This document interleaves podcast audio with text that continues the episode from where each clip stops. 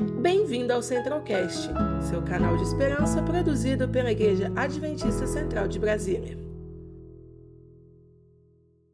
Só de ver esse título, Sexo Incrível, eu já fiquei apaixonada. Você gostou também? Me diz aí se você gostou de ouvir, de ler esse título. Eita, que essa semana vai ser boa, né? Porque tá falando aí de sexo incrível. Aqui eu sempre vou revisar a lição não em um aspecto básicozinho que tá ali na lição, tá bom? Isso você pode fazer depois, você senta, você lê. Eu sempre vou tentar aprofundar em algum aspecto específico da minha área de atuação. Porque vocês sabem que eu sou psicóloga, eu sou fisioterapeuta pélvica, eu sou especialista em sexualidade, lido com esse tema há mais de 17 anos. Então, eu vou sempre tentar trazer algo a mais aqui para vocês, certo? Então, quando eu li esse texto, sexo incrível, nossa, eu já fiquei assim, né? Senhor Jesus, o que, que a gente vai ter nessa lição? E de fato, esse texto dessa semana, né? Todos os textos dessa semana, eles vêm quebrando alguns paradigmas, ok? Logo de início, tem essa figura aqui que vocês bem viram, né? um rapazinho, né? Um rapazinho ali, em plena três horas da manhã, né? Primeiro ele disse assim: Eita, que hoje eu vou dormir cedo. Aí deu três horas da manhã e a criaturinha de Jesus estava ali na frente do computador.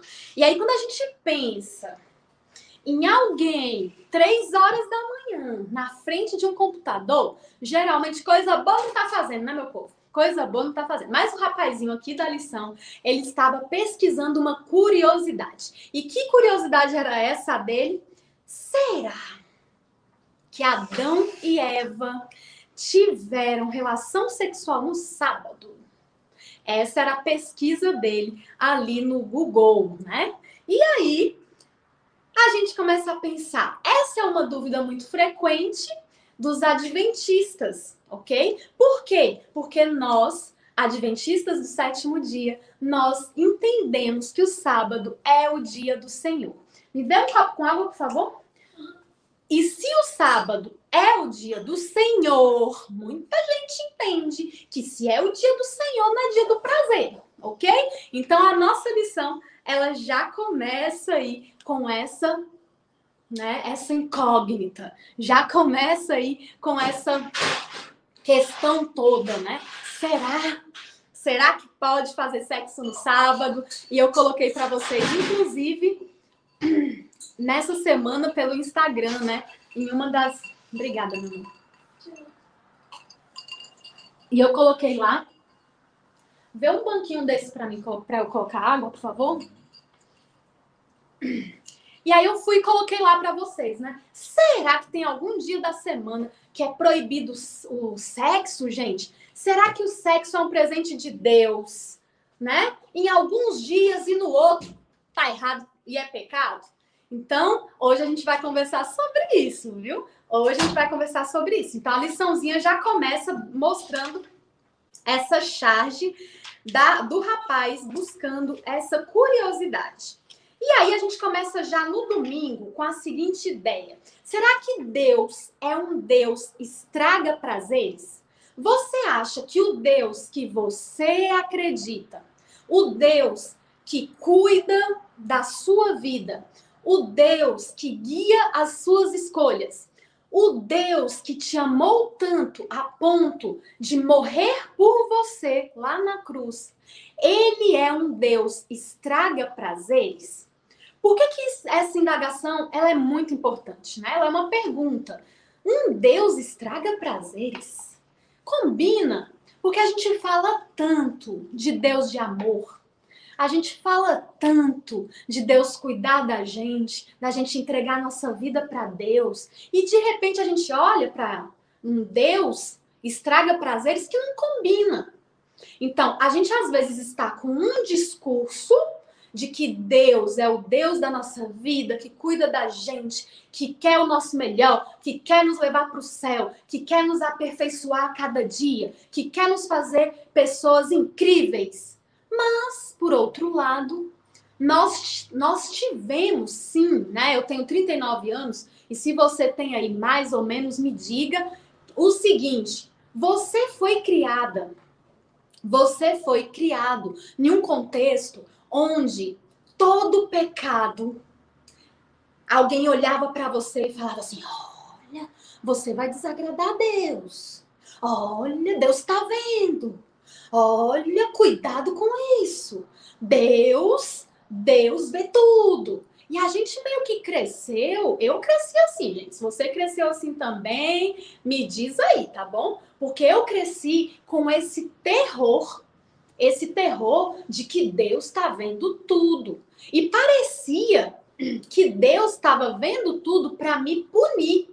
Deus não estava vendo tudo para me salvar. Então é um discurso que às vezes não combina, né? É um discurso que é de salvação, mas é um discurso também que ao mesmo tempo traz essa ideia desse Deus tirano que tá ali para ti, para ver o que você errou e te castigar, né? Essa ideia do castigo. Então, logo aqui no domingo, a gente começa a entender o seguinte: Deus não é um Deus estraga prazeres, certo? Quem que estragou o prazer não foi Deus. Quem estragou o prazer foi o diabo. E tem inúmeras pessoas aqui, Eliane, eu cresci exatamente assim como você descreveu. Eu também, eu também. É, é comum, né? E, e a Sirlene está dizendo aqui, sim, eu cresci ouvindo a mesma coisa. E a gente começa a pensar o seguinte: nós crescemos com uma ideia de um Deus que está ali esperando para nos castigar. Mas a grande verdade que a Bíblia nos traz é a seguinte: Deus fez um jardim perfeito para que o ser humano habitasse, pelo menos aquele jardim. Você já imaginou isso? Deus plantou aquele jardim, Deus cuidou daquele lugarzinho para que aquele lugar recebesse Adão e Eva. E Deus, quando criou aquele lugarzinho para receber Adão e Eva, ele não criou para que Adão e Eva tivessem sofrimento. Ele não criou para que Adão e Eva é, não tivessem prazer. Ele não criou para ser um lugar difícil e ruim. Pelo contrário, Deus criou para que Adão e Eva fossem felizes ali. E não foi Deus que estragou tudo, meu povo. Quem estragou tudo foi a serpente, né? O raio da serpente que apareceu lá para Eva e disse para Eva que era para ela comer o fruto. Porque Deus estava assim, sabe? Escondendo uma partezinha de prazer.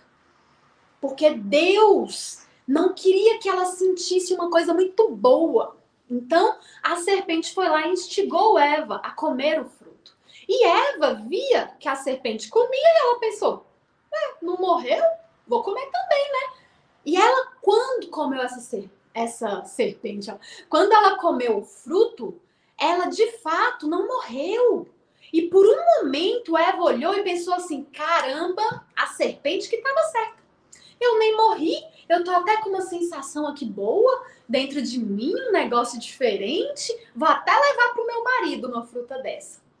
Então, olha o que, que aconteceu. Ali estava um sinal que Deus colocou de obediência. Deus não quer que nós sejamos um monte de soldadinho que faz tudo que ele manda. Não, Deus quer que a gente use o nosso raciocínio, a nossa inteligência, porque esse é um dom que também é de Deus. E aí, de repente, ali, o que, que aconteceu? Eva, ela conheceu não só um lado bom, mas ela também conheceu um lado mal. Não mais ela pensava só nas coisas boas, né? Ela demorou para cair a ficha, mas quando caiu, ela, ela bem sentiu isso, né? Então, entenda uma coisa: Eva errou. Por que, que Eva errou? Porque ela acalentou o pensamento de que Deus havia privado a humanidade de algo que seria para o bem dela. Ela acreditou, ela acreditou nessa fala de da serpente, que é o diabo, gente, tá? Então, Aí a Karine está perguntando aqui, Eliane, é verdade que os adventistas só podem fazer papai, mamãe e minha filha? Eu desconheço essa verdade sua. Eu desconheço, Karina essa sua verdade. Aliás, né, vamos logo desmistificar isso, porque a Bíblia diz que o caminho que a donzela faz com seu Senhor, só eles que conhecem. Então, olha que coisa bonita você poder se relacionar em qualquer posição. Mas olha que interessante, vou aproveitar esse gancho da Karine para dizer o seguinte: quem foi que impôs certas uh, regras para o sexo. Historicamente, não foi a igreja adventista que colocou regras para o sexo. Quem colocou regras para o sexo, historicamente, você lê em qualquer livro sobre a história da sexualidade, foi a Igreja Católica enquanto instituição.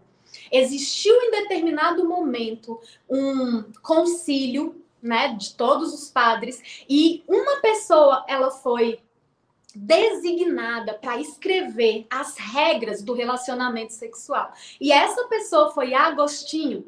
E Agostinho escreveu muitas coisas boas, tem livros fantásticos de coisas que ele escreveu, mas ele também pisou muito na bola quando ele escreve sobre sexo. E um dos erros que está lá no livro de Agostinho é colocar que o fruto é a Bíblia que traz, olha o que a Bíblia traz. Existia um fruto que era para obediência. E Agostinho vai lá e coloca no livro dele que, na verdade, o erro, o pecado foi o sexo. Então, quando Adão e Eva fizeram sexo, eles pecaram. Isso é uma heresia bíblica, ok? Por quê? Porque Deus uniu Adão e Eva e os abençoou e falou para eles: vocês têm que crescer, vocês têm que multiplicar, vocês têm que ser felizes, enche essa terra aí, enche essa terra. Isso significa fazer sexo, ok? Se relacionar sexualmente. Então, essa heresia de que o pecado, o primeiro pecado foi o homem se relacionar sexualmente com a mulher, vem de onde? Né? Vem desse momento histórico da Igreja Católica, ok? E existem muitas pessoas que não sabem disso. Então, historicamente, gente, foi isso que aconteceu. Mas se você pegar o livro de Agostinho, você não vai ver só isso. Você vai ver outras coisas também. Você vai ver certas orientações, como, por exemplo, homem e mulher só podem se relacionar na posição papai e mamãe, que inclusive ele chama de posição missionária. E por que, que ela se chama missionária? Porque se você tivesse um filho, era para ser um missionário no reino de Deus, né? Levar a verdade para as pessoas. E se já é broxante, né? Se já é broxante o nome papai e mamãe, imagina, vamos meu amor, vem aqui, vamos fazer a posição missionária, né? Não é muito bacana, não é mesmo? Então, ok, entendido isso. Então, a gente tem muita. nós temos muitos costumes que vêm dessas orientações de Agostinho. E a gente vai falar sobre algumas outras delas no decorrer dessa lição, para a gente entender o que, que é bíblico e o que, que não é bíblico, ok? O que, que é bíblico, Eliane? É bíblico que Deus queria que o ser humano tivesse prazer. É bíblico que Deus fez Adão e Eva já com o intuito de que eles fossem seres sexuais. É bíblico que Deus, até mesmo depois do pecado, o sexo fica instituído não só para procriação, mas também para o prazer, tá bom? E é isso, meu povo. Então é bom demais a gente entender que a humanidade é sexual. Por que, que o ser humano é sexual? Porque essa era uma iniciativa de Deus. E isso é maravilhoso, não é mesmo? Vocês acham também que essa é uma informação maravilhosa? Deus nos criou seres sexuais e a gente precisa saber usar esse dom que Deus nos deu, ok? Então, Deus quer que você seja feliz sexualmente. E aí, na liçãozinha de segunda, já vem logo a ideia, a seguinte ideia: como que a gente pode aproveitar o sexo? Olha que maravilha, né? Como é que a gente pode aproveitar o sexo? E aí vem várias ideias aqui que são importantes. A primeira é que esse jardim que foi dado por Deus para Adão e Eva, que a gente chama de jardim do Éden, Éden significa, sabe o quê? Prazer. Então, olha só que coisa interessante. Deus deu um jardim para Adão e Eva, que a gente poderia chamar de jardim dos prazeres. Olha que maravilha, gente. Jardim dos prazeres. Até soa bem, né? Soa um lugar de muita felicidade sexual. E aí, era ali, no jardim do Éden, que eles iriam ter alegria sem limites. Eliane, Adão e Eva iam ficar lá o dia inteiro no jardim, contemplando florzinhas, olhando para a grama. Essa é a vida que Deus sonhou para a gente? Não, meu povo. A vida que Deus sonhou para a gente era uma vida onde a gente teria um lugar. Olha que legal. Um jardim de prazer, que é para ser o nosso quarto, a nossa cama, a nossa casa, esse jardim do prazer. Mas sabe o que ia acontecer com Adão e Eva? Eles iam ter ocupações. E as ocupações estavam além do jardim. O trabalho, ele foi dado por Deus antes do pecado. E aí Deus vira para Adão e fala assim: "Olha, você vai lavrar a terra você vai dar nome para os bichos. Você acha que essa foi uma, uma atividade fácil para Adão? Não foi, gente. Dar nome para tudo quanto é bicho. E hoje eu olho para o macaco, eu acho que o macaco tem cara de macaco, né? Eu olho para o gato, gente, que nome acertado. O gato tem cara de gato? Então, esse foi um dos trabalhos de Adão. Eva, ela era ajudadora, ela também tinha as suas atribuições. Então, esse Deus que deu atribuições, ele depois chega e fala assim: olha, lá no Jardim dos Prazeres, vocês vão ter momentos incríveis, né? Momentos únicos. Então, interessante, né? Ver por esse prisma. E aí, gente, e aí? Ah, e aqui, deixa eu pegar esse comentário do Gesiel. O Gesiel está colocando aqui no, no YouTube o seguinte: Eliane, Martim Lutero chegou a afirmar que obteve um maior nível de santidade, né? Um maior nível de santidade em um ano de casado do que em 10 anos de monastério. Eu gosto muito, muito do Martim Lutero. Inclusive, eu coloquei algumas falas do, do Martim Lutero aqui no meu livro. Por quê? Porque Martim Lutero viveu realmente esse momento, né, de ser padre, de ser, de ter essa vida celibatária e depois ele foi entendendo o que é que a Bíblia trazia e ele se casou. E ele fez até poesia, gente. Ele fez até poesia dizendo que o sexo não era para ser feito uma vez por semana, que era para ser feito três vezes por semana. E tem essa poesiazinha de Martinho Lutero aqui no meu livro, tá? No meu livro Conversa Íntima. Então, é isso mesmo. Deus, ele é um Deus que ele pensou no prazer. Então, como é que a gente pode aproveitar o sexo, né? O sexo é para ser uma alegria sem limite, mas não é para ele ser a única coisa na sua vida. Já pensou nisso? Não dá para a gente viver só de sexo. Não dá para a gente viver só de amor, né? Não, a gente tem outras atribuições que também trazem satisfação. Mas o sexo precisa ser uma alegria sem limite. E aí eu coloquei aqui na minha, no meu texto, escrevi aqui com a minha letra: ser infeliz sexualmente não combina com ser cristão. OK? Vou até repetir, especialmente para Tamires que chegou agora. Tamires, a Bíblia, ela diz que é para você ser feliz sexualmente. E se você acredita na Bíblia como palavra do Senhor, você precisa ser feliz sexualmente. Ser infeliz sexualmente não combina com o verdadeiro cristianismo. Então, guarda essa aí no seu coração, tá bom? E aí a gente começa a pensar o seguinte: o sexo, ele é para ser sem estresse. E deixa eu aproveitar aqui o Paulo que está colocando assim, Eliane, tem certeza que essa lição é para jovens mesmo? É, é para jovens. Sabe por quê, Paulo? Porque a gente entende que o jovem ele precisa ser bem educado sexualmente. O jovem precisa entender o princípio divino sobre o sexo e não o jovem ele não precisa ter o silêncio como resposta.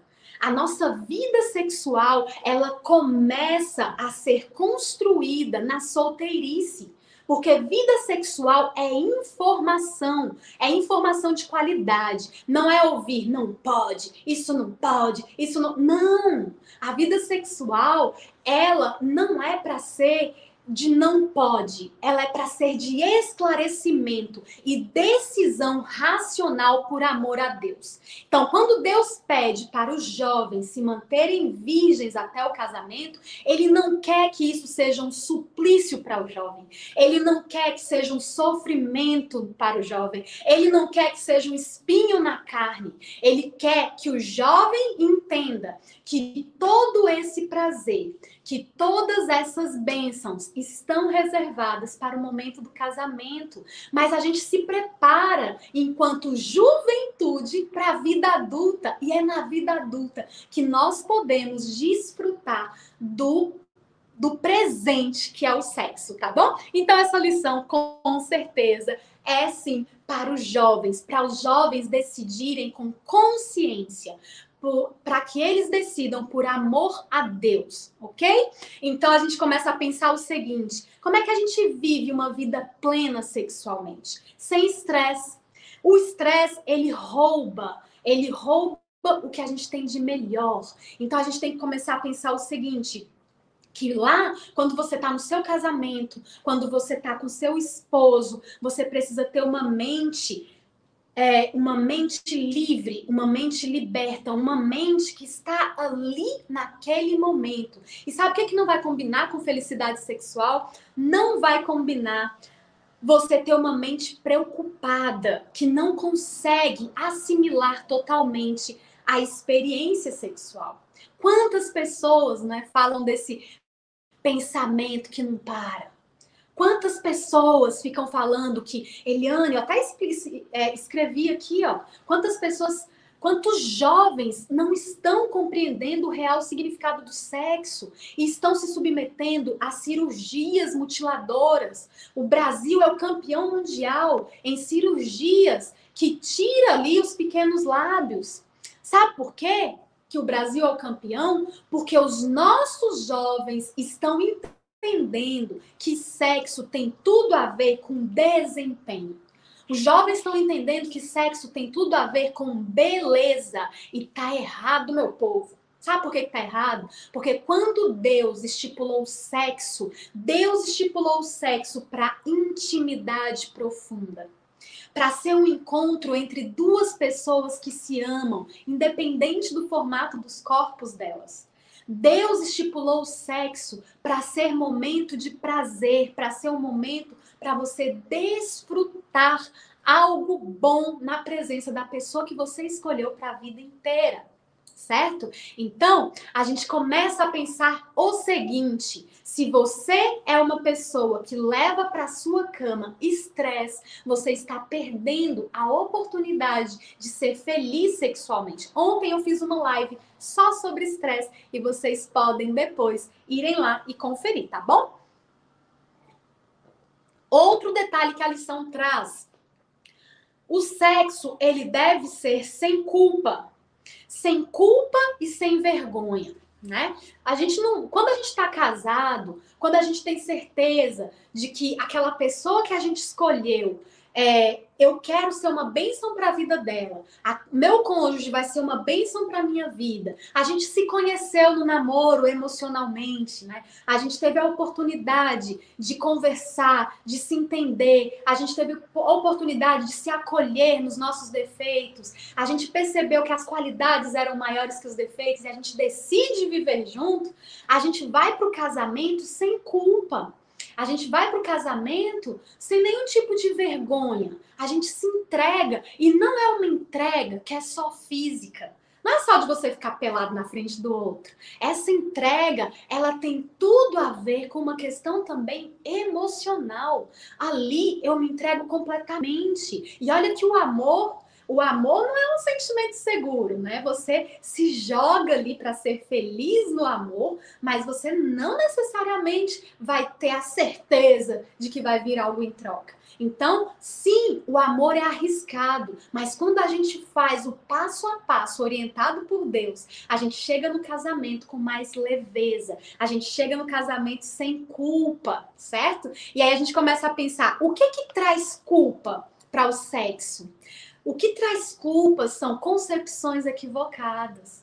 O que traz culpa é um sexo que é feito de forma prematura. Quando você olha para os seus princípios e valores e fala assim: eu não estou fazendo, eu não estou andando de acordo com os meus princípios e valores, eu estou ferindo o pedido de Deus para mim. Então é muito natural que os jovens, né, que acabam se relacionando sexualmente antes do casamento, eles tenham esse sentimento de culpa.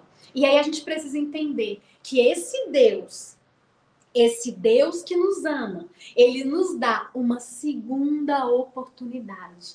Ele nos dá a oportunidade da gente se reescrever sexualmente. Ele nos dá a oportunidade agora de uma nova pureza para que a gente chegue no casamento, ok? Então, esse é o nosso Deus, um Deus que perdoa, um Deus que nos ama e um Deus que nos dá uma segunda chance, ok? Então grava isso aí no seu coração, tá bom? Outra coisa importante para um sexo feliz é vitalidade física. Quando a gente tem saúde, o sexo é gostoso. Quando a gente está bem de saúde, isso é bom, né? E hoje eu dei umas dicas lá para vocês. Querem viver um sexo bom na sua vida? Começa a se hidratar, ó, bebe mais água, tá? Beba mais água, porque quando a gente bebe água, a gente vai ter melhor lubrificação, a gente vai ter maior vigor, a gente vai ter mais disposição para o sexo e inclusive menos cãibras. Se você se alimenta bem, você vai estar tá saudável e você vai vivenciar bem, né? Vivenciar bem muita coisa ali no, no sexo.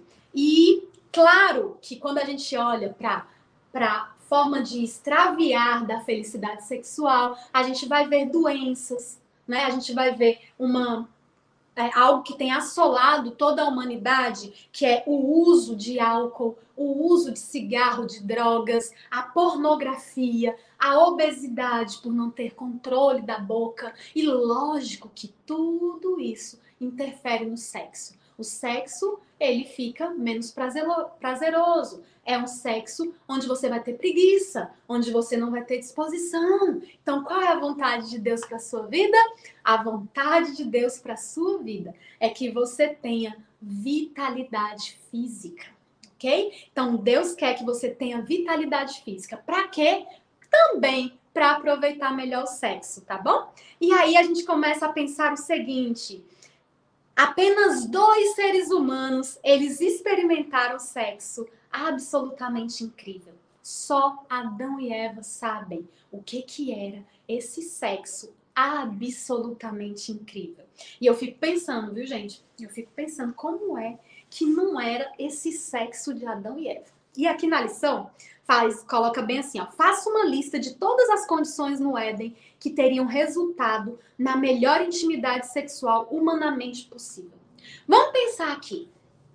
Quantas mulheres casadas falam assim para mim, Eliane, quando meu marido estimula o clitóris, eu tenho, a depender do que ele faz, eu tenho a sensação de dor.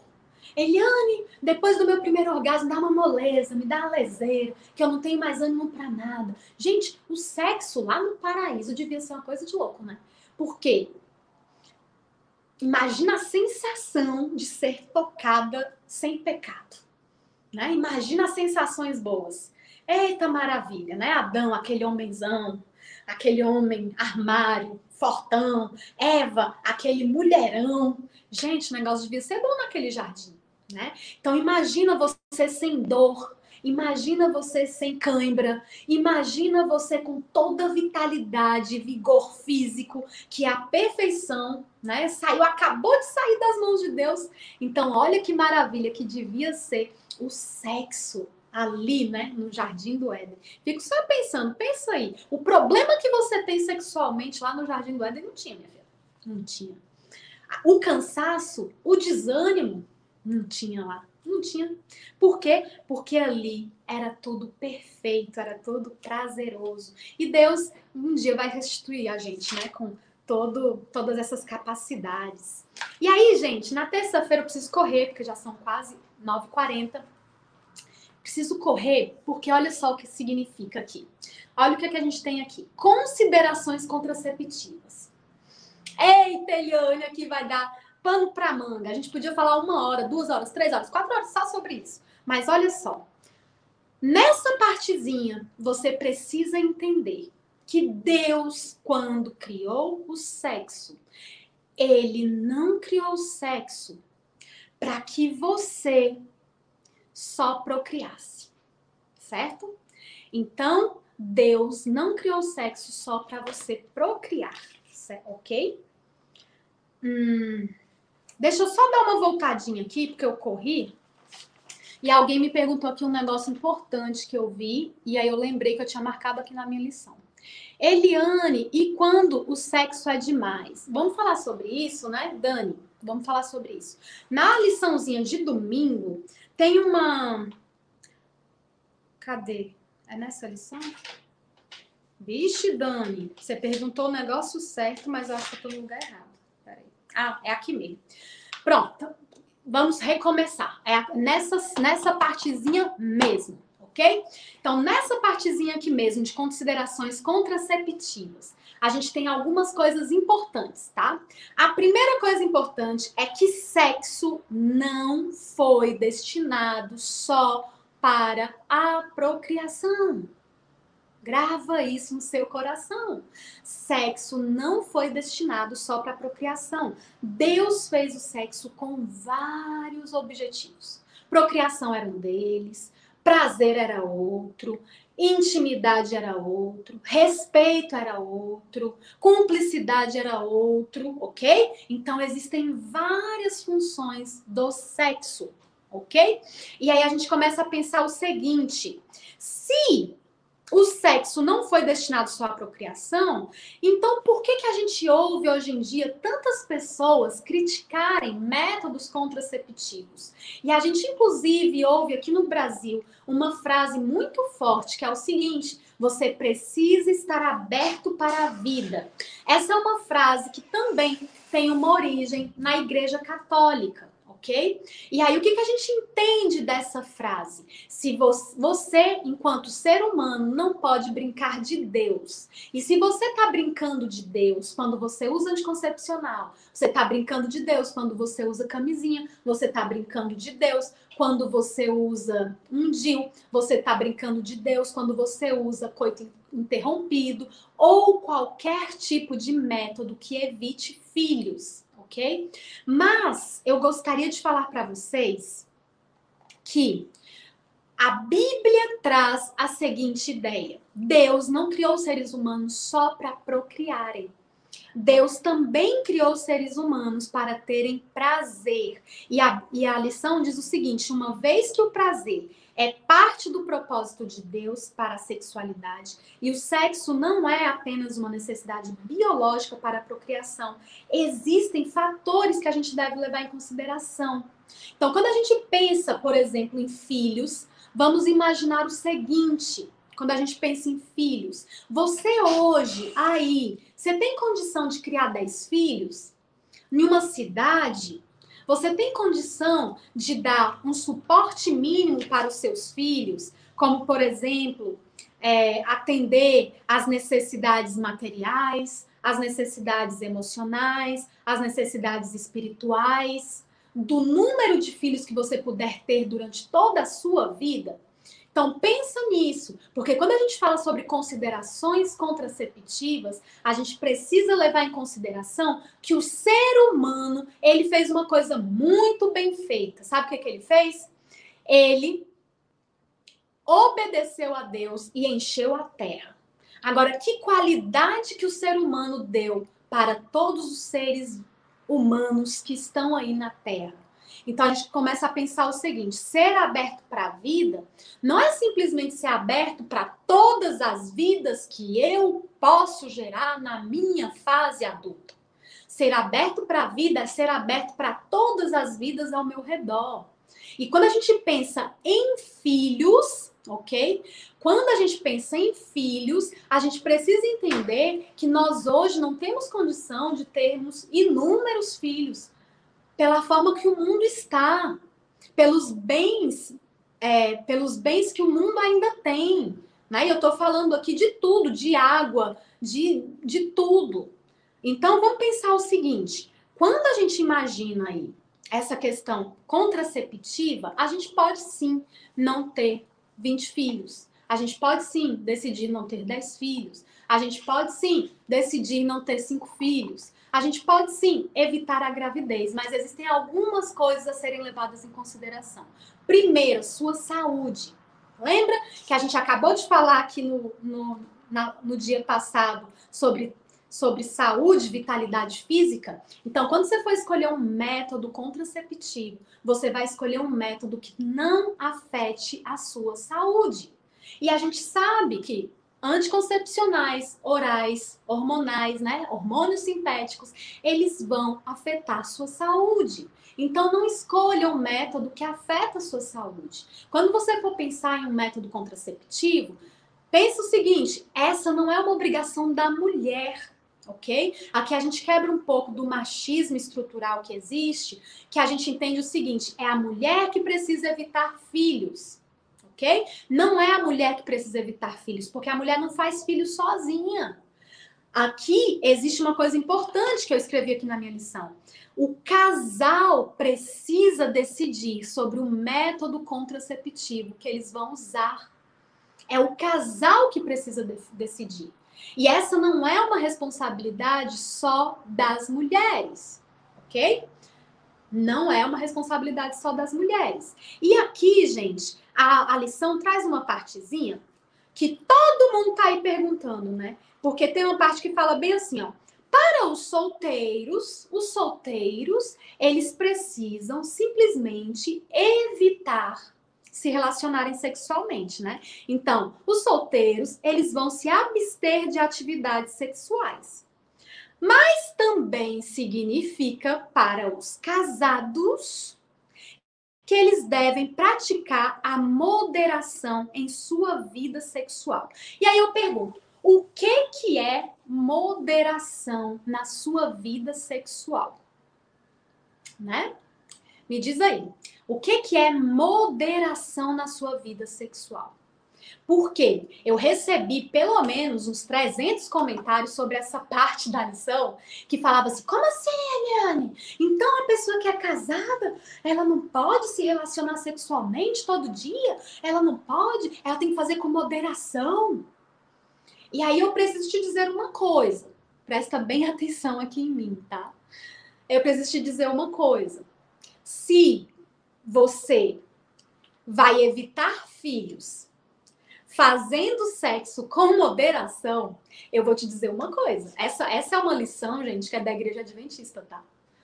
Mas ela tá muito mais Agostinho nessa parte do que adventista. Por quê? Porque lá naquele livro de Agostinho, Agostinho vinha e falava bem assim: você só vai se relacionar sexualmente quando o seu objetivo for ter filhos. E eu não acredito que essa seja a ideia da lição.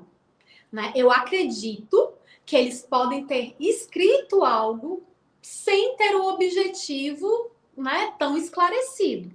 Talvez eu pudesse olhar e falar assim: o que é moderação? Moderação é não colocar o sexo acima de tudo na minha vida. Eu não posso colocar o sexo acima, que a gente tem áreas da nossa vida, né?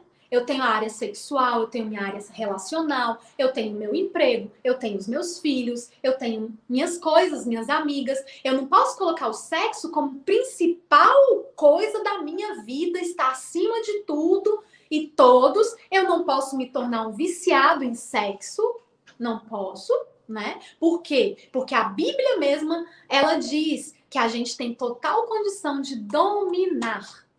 Dominar tudo que a gente sente.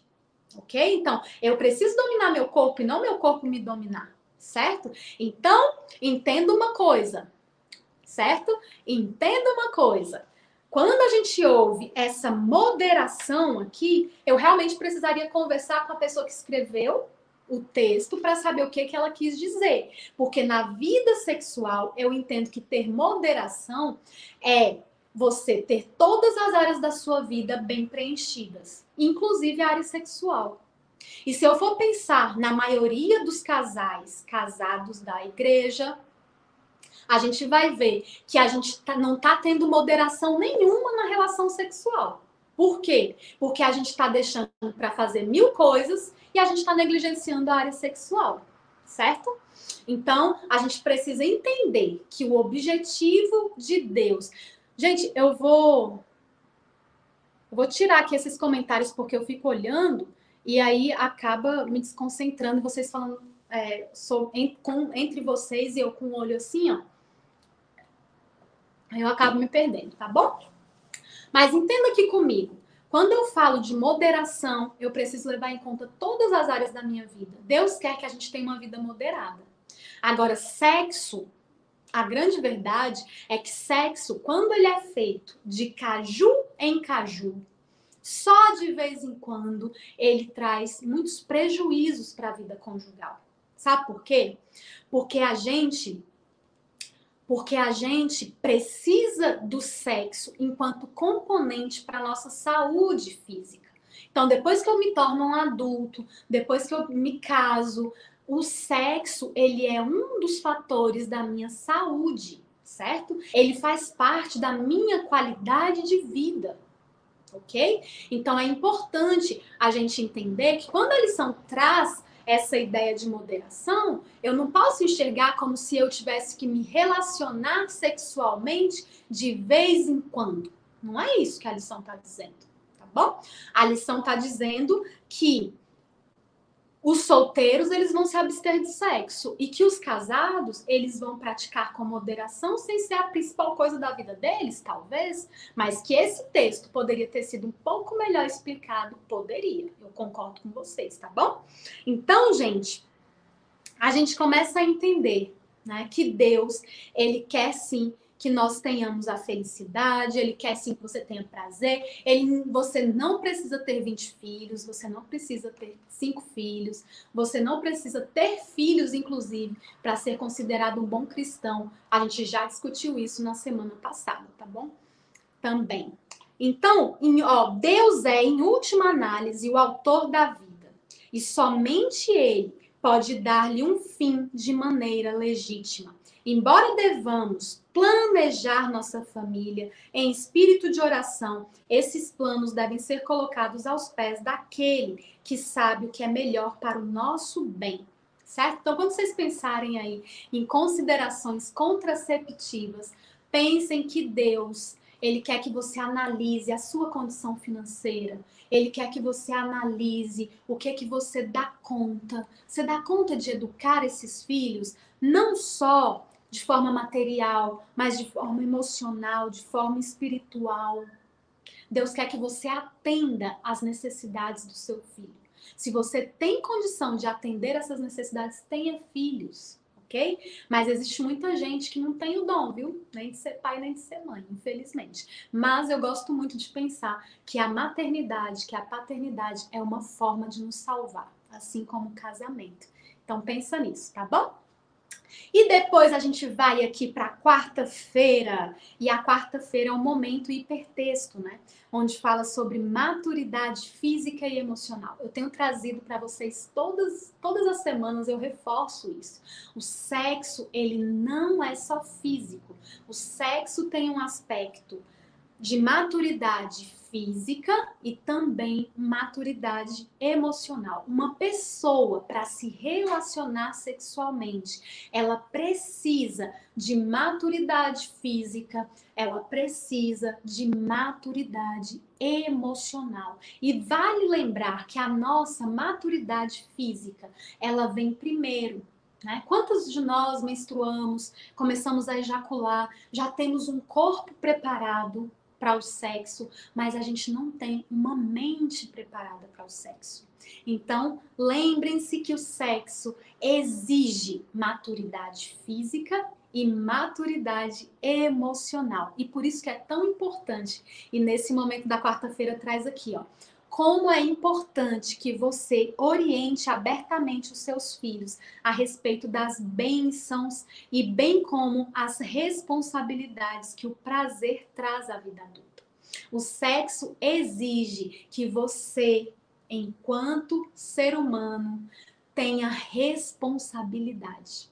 O prazer ele está lá presente também, mas é preciso que você seja alguém responsável, ok? Isso não é uma coisa ruim, tá? Isso é uma coisa boa. Pessoas responsáveis devem se relacionar sexualmente. Por quê, Eliane? Porque o sexo exige sim muitas responsabilidades. Você tem responsabilidade sobre o seu corpo, você vai tocar o corpo do outro. A união desses corpos pode gerar uma nova vida, né? Você precisa é, você vai fazer parte da vida da pessoa com quem você se relaciona sexualmente para sempre. Uma relação sexual não é esquecida, você sabe disso.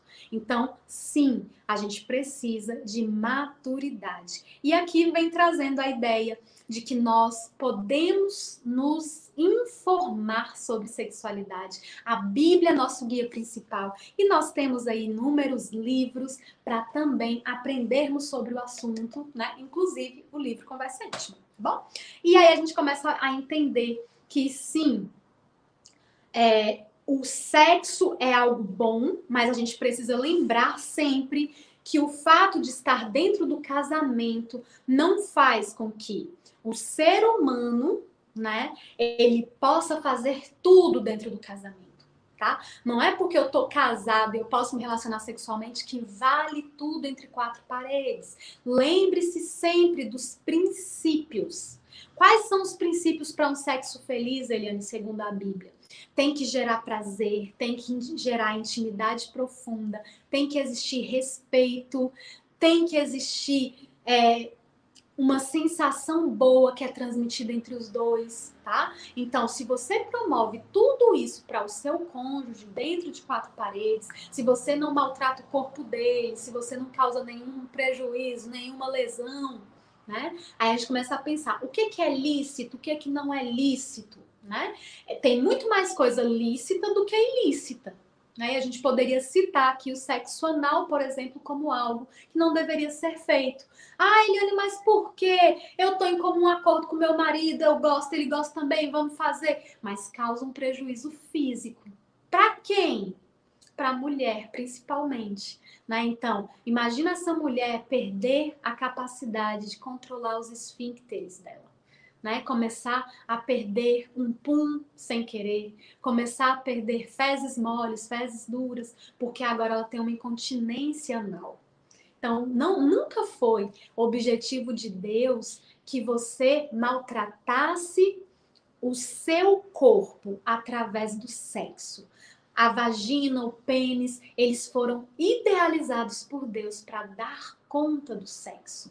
Isso é maravilhoso, isso é muito bom e Deus quer que você use da melhor forma possível, tá? O sexo, mas que a gente não, não ultrapasse o limite do bem-estar pessoal e do bem-estar do outro, ok? Então fica aí essas diquinhas para vocês. E aqui a gente chega agora na parte de quinta-feira que fala sobre o sexo no sábado. Essa é uma angústia comum, né? Eliane, pode sexo no sábado?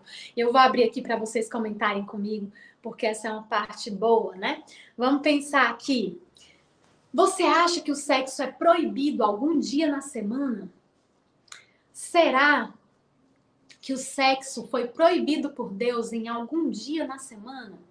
E aí a gente começa a pensar assim: de onde foi que surgiu essa ideia da proibição do, do sexo em qualquer dia na semana? De onde foi, será, que nasceu essa ideia de que sexo é proibido, né? E aí vocês estão dizendo, não, Eliane, sexo não é proibido, pode sim, jamais Deus proibiria, né? E aí a gente vai começar a entrar aqui em uma coisa importante, né? Porque em um determinado momento da história, de novo, existe uma orientação. Uma orientação que é dada por Agostinho. E Agostinho dá a seguinte orientação: em dias santos, as pessoas não devem se relacionar sexualmente. Ok?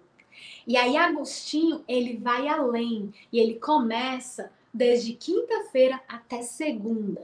Você quer saber o que que Agostinho fala sobre as proibições do sexo? Você quer saber? Eu vou te contar, tá bom? Mas eu preciso te avisar aqui, principalmente para você que está aqui no YouTube.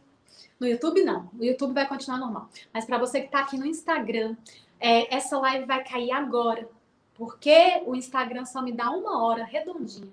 Então, o que, que a gente vai precisar fazer? Eu vou precisar voltar com vocês daqui a pouquinho para te explicar quais foram as orientações de Agostinho e o que que a gente ainda acaba recebendo dessas orientações até hoje. Então vou esperar vocês, a live vai cair e você volta, tá bom?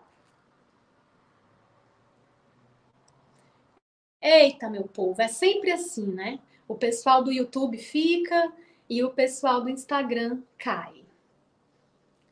E aqui eu vou voltar para o Instagram. E aí a gente vai falar, então, agora, né? É, o sexo sagrado, né? No Santo Sábado. Será que a gente pode se relacionar sexualmente no sábado? De onde é que surge essa ideia, Eliane, de que sexo é proibido no sábado? Essa não é uma ideia bíblica, certo? Essa não é uma ideia bíblica. Essa é uma ideia que vem lá de Agostinho. Infelizmente, a gente vai perceber na, nesse mesmo momento onde Agostinho ele escreve sobre a forma é, das pessoas lidarem com o sexo, ele escreve esse manual, ele vai colocar ali que o sexo ele precisa ser evitado o máximo possível. Aliás, o sexo só precisa ser evitado porque quando você evita o sexo, você se torna mais santo, você se torna melhor que o outro, né? E é uma ideia muito forte, realmente, quando a gente começa a pensar o seguinte: é, Eliane, em que momento histórico isso aconteceu? Exatamente quando a Igreja Católica ela estava se dividindo. Então, a Igreja Católica ela estava se dividindo em Igreja Católica Apostólica Romana e a Igreja Católica Ortodoxa. E qual é a diferença básica entre as duas? A romana, os padres são celibatários. E a ortodoxa, os padres casam até hoje. Então, olha só que interessante. Quando a igreja estipula que a pessoa ela é mais santa por evitar o sexo, o sexo ele começa a ser enxergado como algo ruim. Ele começa a ser enxergado como um algo pecaminoso e essas orientações elas vão ganhando espaço, do tipo, a mulher precisa evitar o desejo sexual. É, a mulher também precisa controlar o desejo sexual do marido. Não é todo dia que você tem que se relacionar sexualmente. E agora que o povo aqui do Instagram já voltou, olha o que que Agostinho coloca no livro dele. Ele coloca assim: sexo é proibido na quinta-feira. Sabe por quê? Porque Jesus foi preso. Sexo também é proibido na sexta-feira. Por quê? Nós deveríamos meditar na morte de Jesus. Sexo também é proibido no sábado. Por quê? Porque o sábado é santo, o sábado é o dia do Senhor. Não, não, não, não, não. Agostinho coloca lá no livro dele que o sexo é proibido no sábado em homenagem a Maria, porque Maria estava muito triste pela morte de Jesus. E lá continua: sexo também é proibido no domingo. Sabe por quê? Porque Jesus foi preso. Ou Jesus ressuscitou. Gente, ó, como eu tô doida. Então, sexo também é proibido no domingo. Por quê? Porque Jesus ressuscitou. E sexo também é proibido na segunda, tá bom? Por quê? Por que, que o sexo é proibido na segunda? Em homenagem aos mortos. Tá? Então você não deve se relacionar sexualmente na segunda, em homenagem aos mortos. Sobrou o que, gente, para se relacionar sexualmente? Sobrou as terças e as quartas. E aí eu te pergunto, né? Terça e quarta. Terça e quarta pode se relacionar sexualmente, Eliane, segundo Agostinho? Mais ou menos, porque Agostinho vai falar assim: os melhores dias para jejum e oração são os dias de terça e quarta. Então, qual era o intuito? Qual era o intuito de todas essas orientações?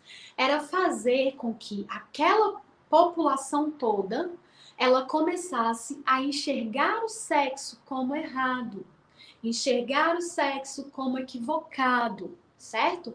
E eu vou dizer uma coisa para vocês: é, isso faz parte de um momento histórico da, né, da igreja enquanto instituição, igreja católica enquanto instituição, tá bom? Mas entenda uma coisa, entenda aqui comigo. Hoje em dia, nem a Igreja Católica enxerga dessa forma, gente, tá? Então vamos entender. Houve um momento onde o sexo ele deveria ser proibido. E aí a Cleidivânia tá falando, Eliane, então ninguém fazia sexo. É, era essa a ideia. Ninguém fazer sexo. As pessoas evitarem o sexo o máximo possível. Imagina que as mulheres eram orientadas. Você não vai fazer sexo. Você não pode ficar fazendo sexo. Então você só vai fazer quando seu marido estiver subindo pelas paredes, dando beliscão em azulejo. Aí você vai lá e faz. Mas você faz com que objetivo? Você faz com o objetivo da procriação. Para não ser pecado, você faz com o objetivo da procriação. E aí, talvez você que está me escutando, se você é adventista, aí você olha e fala assim: ah, Eliane não, mas eu sou adventista, eu acredito na Bíblia. E eu não, é um absurdo o que Agostinho está falando. Mas muitas vezes esse nosso ranço com sexo no sábado, ele tem sim uma origem católica, tá? Tem sim uma origem católica. Por quê? Porque a nossa origem enquanto país, nós fomos catequizados pelos católicos, gente. Então a gente acaba ainda tendo um reflexo que vai passando de geração em geração, certo? Então entenda uma coisa aqui comigo. O sexo, ele é perfeito, ele é abençoado. Se você faz sexo no dia de sábado, no dia de domingo, no dia de terça, no dia de sexta, qualquer dia, você precisa entender que se você faz de acordo com os princípios bíblicos, tá tudo certo.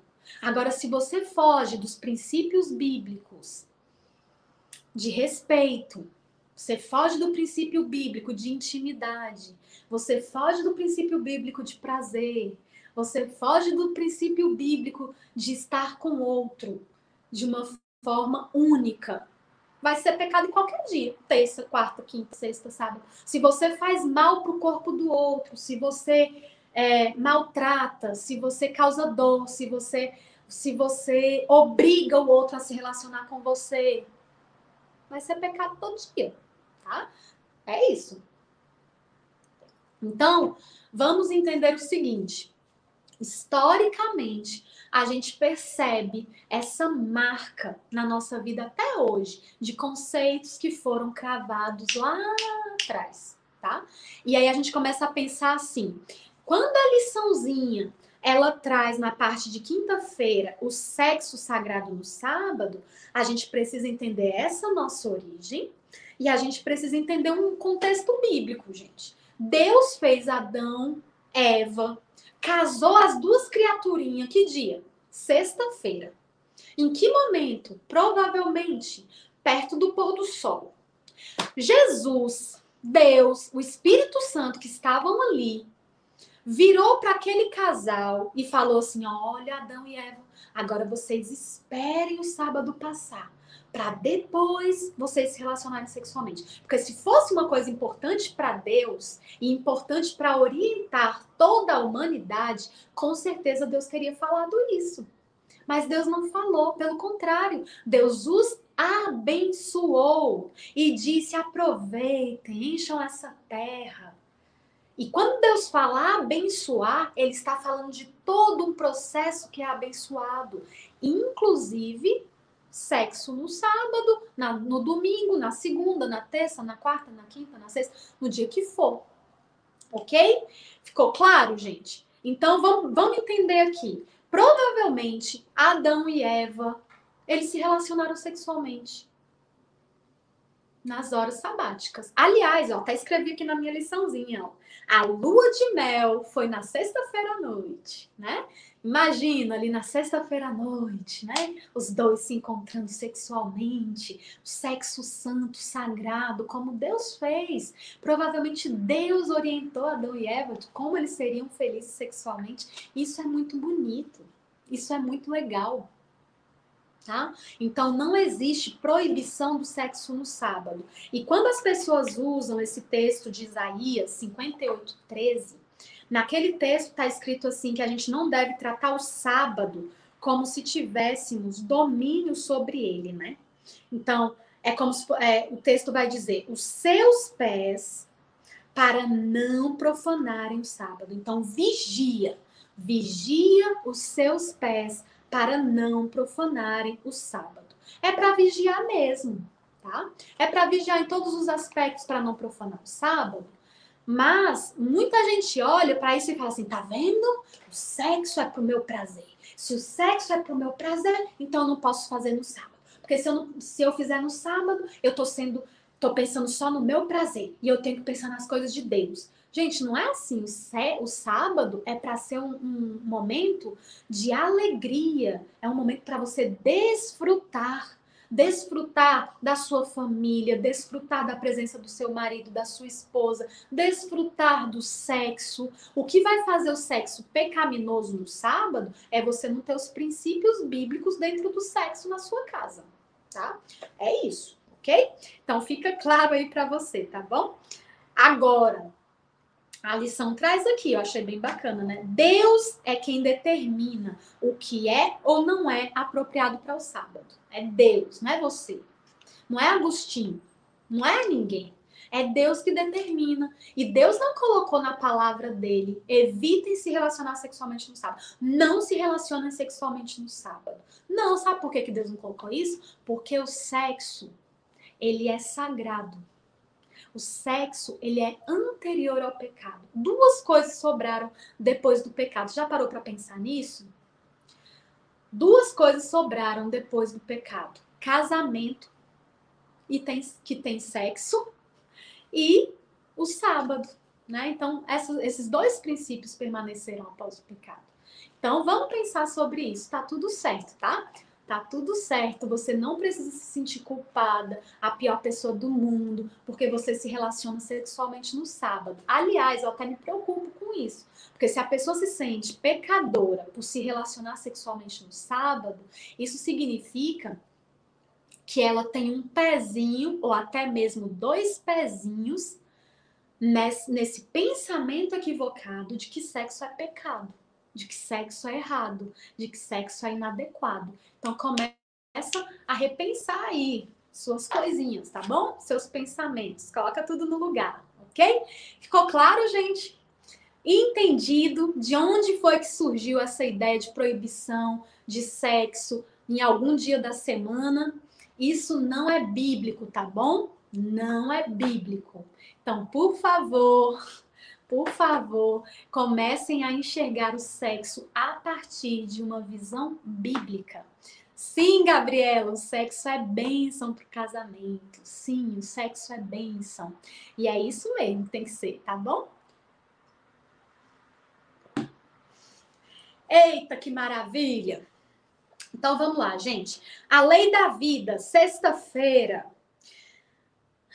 Aí aqui esse texto, gente, vem relembrando para gente que sim, Deus é um Deus alegre, sim, a gente não pode ter um coração egoísta ao pensar em se relacionar sexualmente. Sim, a gente precisa ter para oferecer para o outro. Então eu chamaria esse momento aqui da lição, né? um momento romântico. É um momento que traz um certo romantismo aí para dentro do casamento, né? A gente começa a pensar assim: o sexo é uma oportunidade de você ter, mas de você também oferecer o prazer para o outro. E é exatamente por isso que o sexo idealizado por Deus, ele acontece entre duas pessoas que se amam, que se cuidam, que se respeitam, que desfrutam da presença um do outro, tá? Sexo na Bíblia não acontece de forma solitária. OK? Então fica aí a dica para vocês que masturbação não vai trazer nada de bom para o casamento. Por quê? Porque masturbação é um sexo solitário. E o sexo solitário, ele só faz uma coisa com você, te deixa cada vez mais egoísta. Faz com que você pense que você você mesmo se basta, né?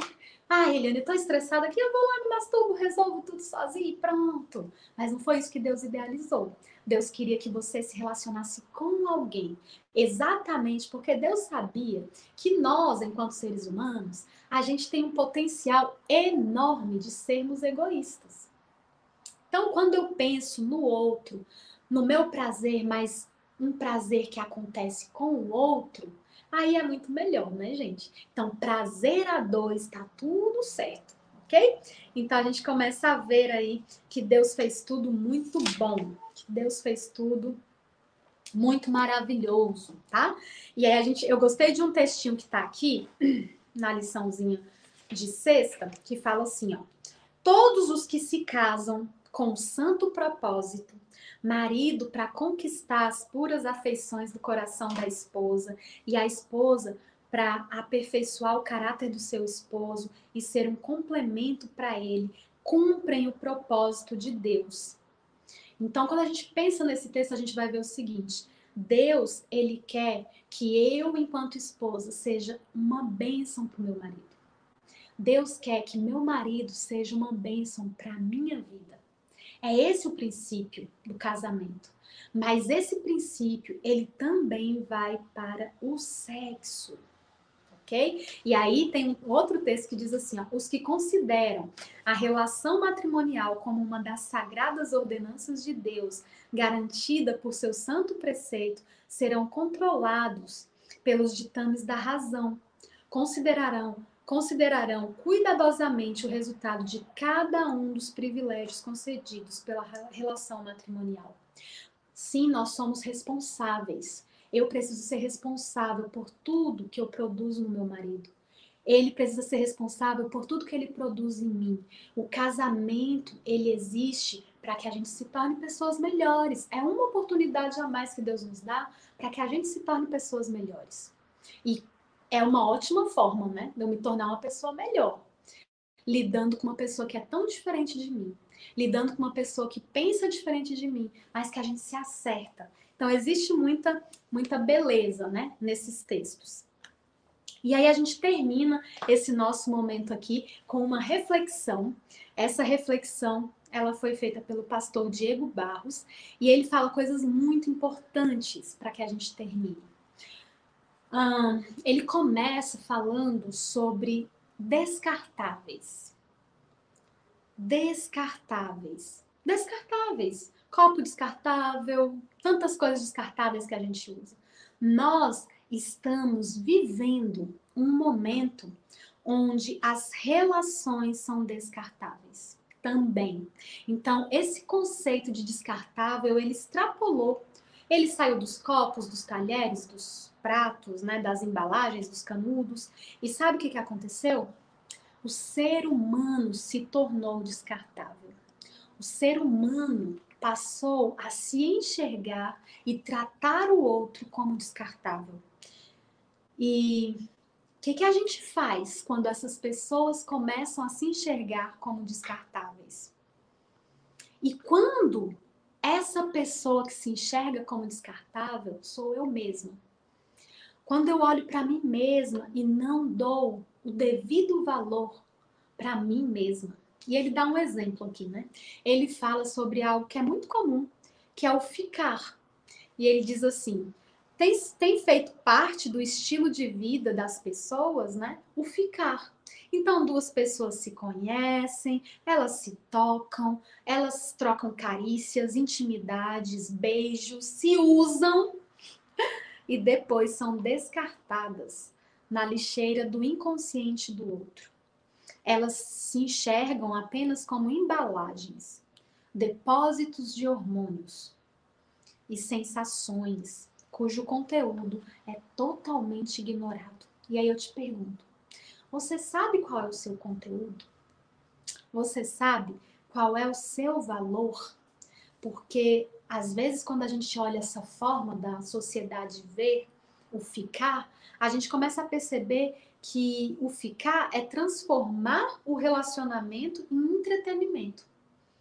E Deus não sonhou que o relacionamento fosse isso. Então, alguém pega, usa, descarta e pronto, né? E aí o, o pastor Diego, ele comenta assim, quem fica coloca a sensação acima do sentimento e o momento acima da história, fazendo da vida uma colcha de retalhos emocionais. E aqui a gente tem até uma uma cilada, né? Porque a gente às vezes pensa assim: "Ah, eu vou ficar só para extravasar os hormônios". Mas sabe o que que acontece? Você nunca vai se esquecer das pessoas com quem você ficou. Você não vai se esquecer das carícias que você trocou, dos beijos que você trocou ou do sexo casual que você fez. E aí eu pergunto: foi Deus que idealizou tudo isso? Não foi. Não foi isso que Deus sonhou para nós. Deus sonhou que o relacionamento fizesse com que a gente tivesse mais valor quando eu me relaciono com o outro, eu enxergo o valor que eu tenho, eu enxergo as minhas potencialidades, eu me torno alguém melhor do que eu já fui. Porque agora eu tenho a capacidade de lidar com alguém que é diferente de mim. Então, quando a gente olha para o contexto sexual, é exatamente por isso que Deus coloca ele lá para o casamento. Porque é no casamento que você toma uma decisão de vida, é no casamento que você já conheceu essa pessoa, já entrou em contato com ela, já conheceu ela emocionalmente e agora você pode vir para cá para o casamento usufruir de uma intimidade profunda. Então, quando Deus coloca o sexo para depois do casamento, não é pensando em tirar o seu doce. É pensando em fazer com que você fique muito mais feliz depois. Não é pensando em minimizar o seu prazer.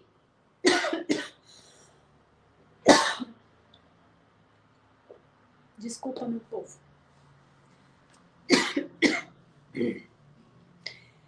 Ai, como é difícil.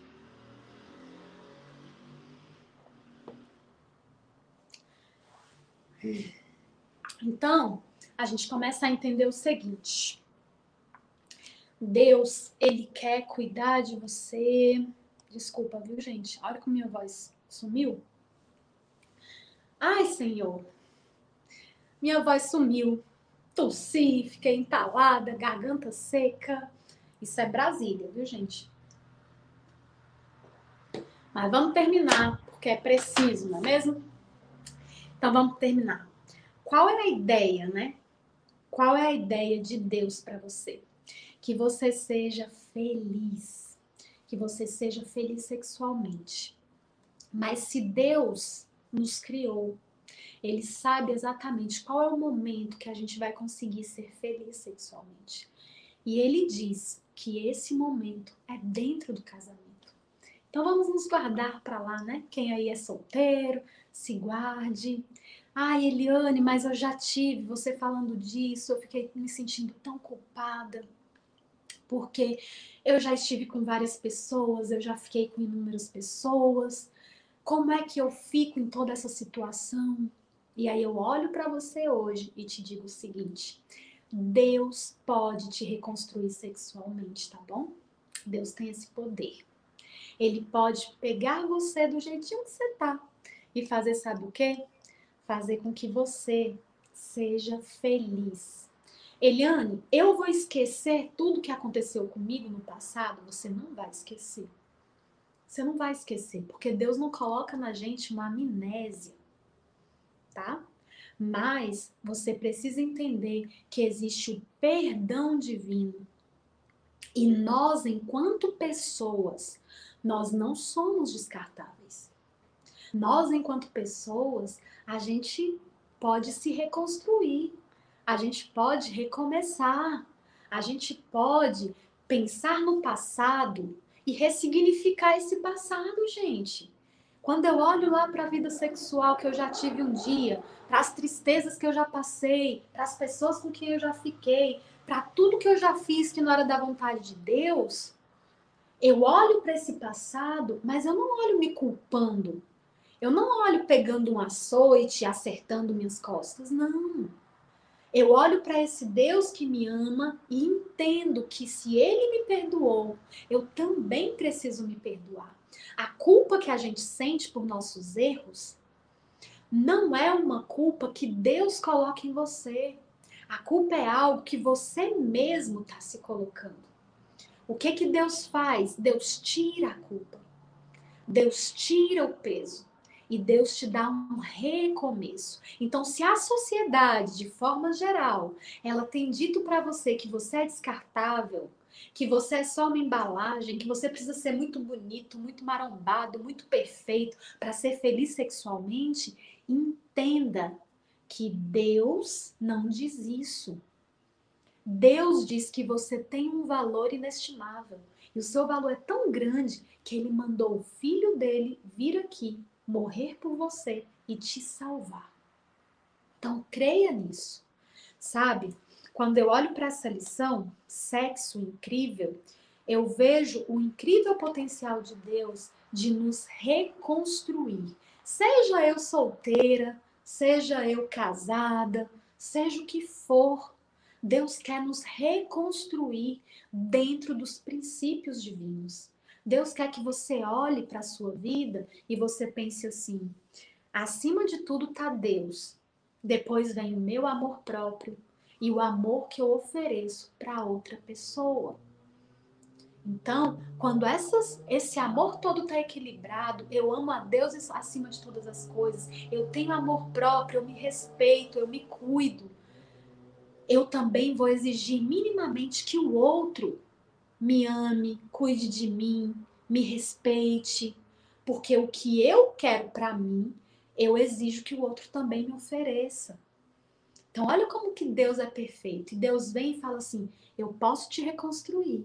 Então, sexo pode ser incrível na sua vida. Ele pode ser incrível dentro do seu casamento, quando tem os princípios de Deus.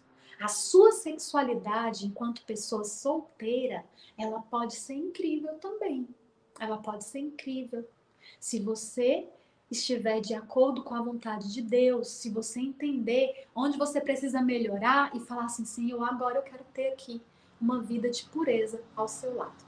É exatamente isso, meu povo. É exatamente isso que Deus quer que você seja feliz, seja na solteirice, seja no casamento, seja onde for. Deus quer que você seja feliz sexualmente, tá bom? E a semana que vem nós vamos conversar sobre unidade conjugal, certo? Conheça também nossos outros podcasts, Centralcast Sermões e Centralcast Missões. Que Deus te abençoe.